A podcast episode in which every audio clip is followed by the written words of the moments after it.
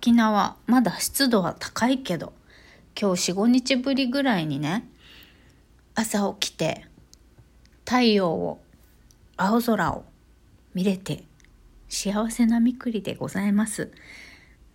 皆さんのお住まいの地域、今日はどんな天気ですか？なんかね、しばらく、こう、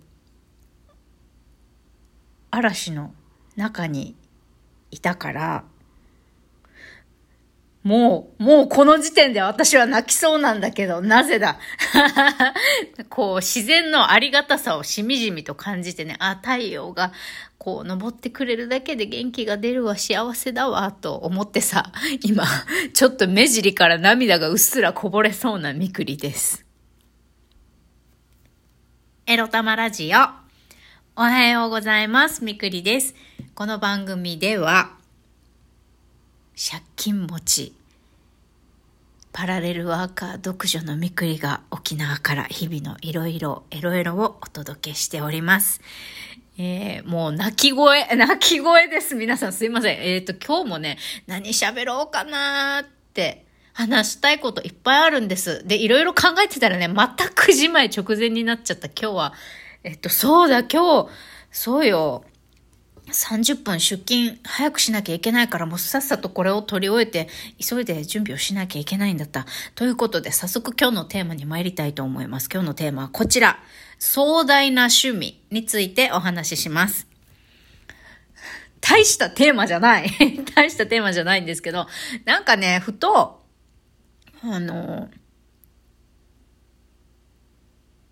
お金がもらえなくっても、こう没頭してみたいこととかやりたいことってなんだろうなって考えてたんですね。うん。そしたらば、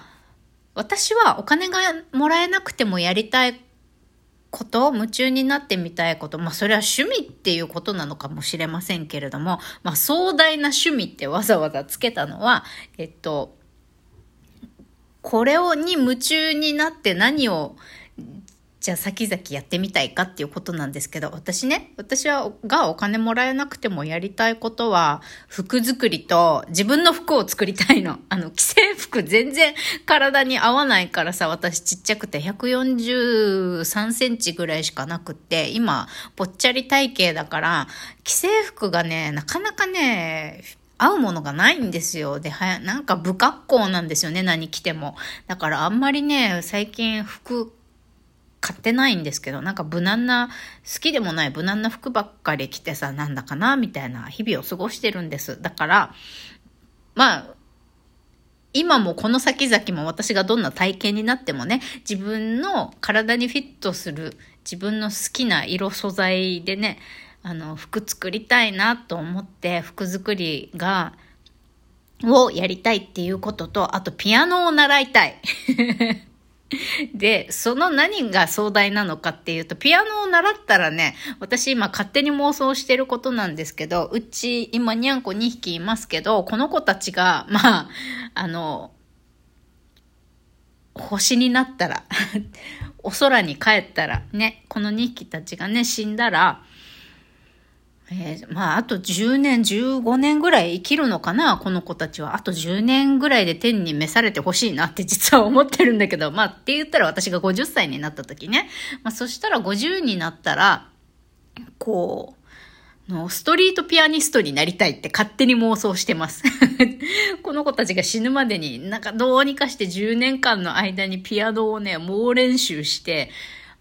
そう、あの、海外にストリートピアノってよく置かれてるの分かります？空港とか駅とかに、まあ、公共の広場にポツンとピアノがあって、まあ、誰でも弾いていいですよ、みたいなピアノがね、置かれてたりするんですけど、沖縄にはあるのかな？そこちょっとわかんないんだけど、県外だと、内地だと、内地にもいくつかあるはずですよね。都心部とかそうじゃないとこもあるのかな？うん。YouTube でそのストリートピアノの動画をね、ちょくちょく見るんです、国内外の。で、あすごい、なんか公共の場でクラシックとかジャズとかさ、誰かが生演奏してくれるって最高素敵だなと思って、私はドラクエを弾きたいぞとか思いながらね、ストリートピアノ、うちのね、にゃんこたちがね、天に召されるまでの間に練習して、この子たちがね、お星様になったら、私は 海外を飛び回る生活がしたいぞと思っていて、ね、やっと、まあ、ペペットがいなくなって、まあ、どこにでもどんな家でも住めるような環境になるからね。まあ、そしたらもうめちゃくちゃ海外飛び回って、まあ、できれば海外いろいろ飛び回って仕事をしたいっていう願望があるんだけど、まあ、何すんのっていうの、っていうのはまだ決めてないけどね。なんか海外を飛び回って行く先々でさ、ストリート、ストリートでピアノを弾きたいみたいな。別にお金もらえなくてもいいからドラクエを世界中で奏でたいと思っている。まあドラクエだけじゃないけどね。私もともとクラシックピアノが好きで。というかドラクエの曲が好きで、ドラクエってドラゴンクエストね、ゲームの。ドラゴンクエストの、あのー、サウンドトラックが好きで、そこから、あの、クラシックックピアノとかが好きになったんですけど、そう、今でもクラシックピアノとかジャズとか好きで、よく、あの、家にいるときは、この、なんだろう、歌詞のついてるポップミュージックっていうか、流行りの歌よりも、この歌詞のない、あの、音あの、ジャズピアノとか、まあ、ボサノバとかも書けるけど、とにかくそういうね、あの、クラシックの音楽をかけたりとか、そういうふうにやっているんですね。うん。だから、まあ私の壮大な、まあもうほぼ妄想ですよ。ほぼ妄想なんですけど、私の壮大な趣味、これからやりたい趣味は服作りとピアノ。ピアノは、まあ50過ぎぐらいになって、50前後ぐらいにもう私がそれなりに稼げるようになっていたら世界中を飛び回って仕事をしながら あの公共の場でピアノを弾きたいっていう そういうねあの本当にただの妄想 をしております。あと服作りね。私ね、今日アイコン画像に入れてますが、今プライムビデオでメイキングザカットっていう番組があるんですけど、まあ、世界的なグローバルファッションデザイナーを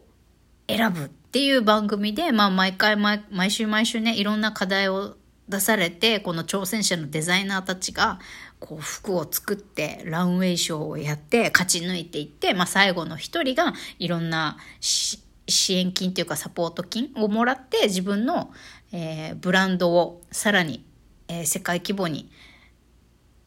こう発展させていくための、まあ、賞金を得るっていうことだね。優勝者は賞金を得て自分のブランドをさらに拡大できるチャンスが得られるっていう番組なんですけど、そう、あれね、私もともと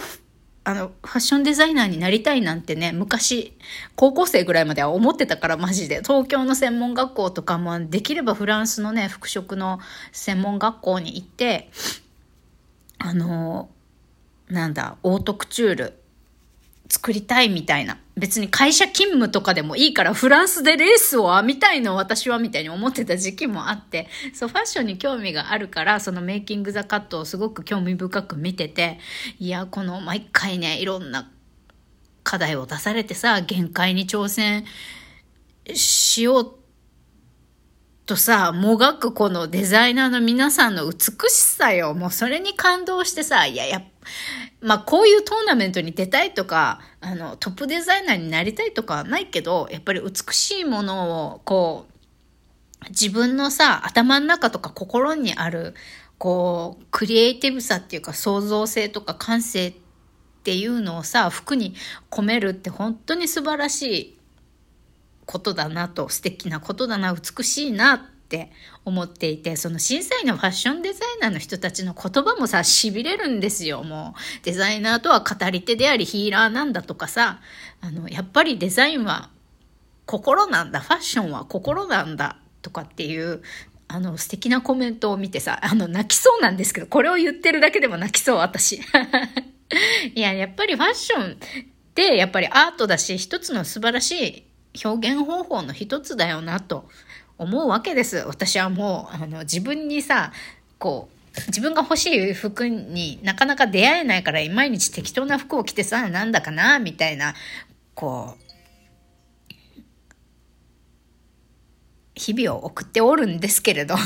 まあ、ゆくゆくはね、実行、やっぱ好きなアイテムを毎日使うとか持つとか好きな服を身にまとうとか、まあそれだけででも十分なんかルンルン気分で幸せになれるんだよな。特別何か大きな投資をしなくてもって思ったりして、まあこんなテレビを見たり、いろいろ YouTube 動画見たりしてさ、あの、お金がもらえなくてもやりたいことって服作りとピアノを習って いつかストリートピアノを弾いてみたいっていうのが私の壮大な趣味。これから、あの、や、やりたい壮大な趣味です。壮大かどうかわからないけど。うん。ね。皆さんこう、仕事にしよう、したかったけど諦めたことだったり、ずっとずっとやりたいなと思ってるけど、やることを先延ばしにしていることってありますか？私はね、まあ、このこと以外に、この2つ以外にももっともっとたくさんやり、やってみたいことってあるんですけどね。まあ、もちろん絵を描くこともそうだし、まあ、タイルとかガラスを使ってなんか作品を使、作ってみたいなっていうのもあるし、うん。いろいろやりたいことはある。まあ、そう考えると、なんか、いくらでもさ、できるところから自分の挑戦してみたいことをやってみて、日々に彩りを作るというか楽しみを作ることって別になんか特別なことじゃないしいつでも自分の生活に彩りを添えることはできるんだよなーなんて思ったっちゅう話です。ね、日々、今日も私も仕事だけどさ、日々、殺伐と淡々と過ごしてません？なんか、ああ、なんだかなって思いながら過ごしている日が続いてるんだとしたら、たまにはそういう楽しい妄想もしてみてはいかがでしょう。それではまた、いってらっしゃい。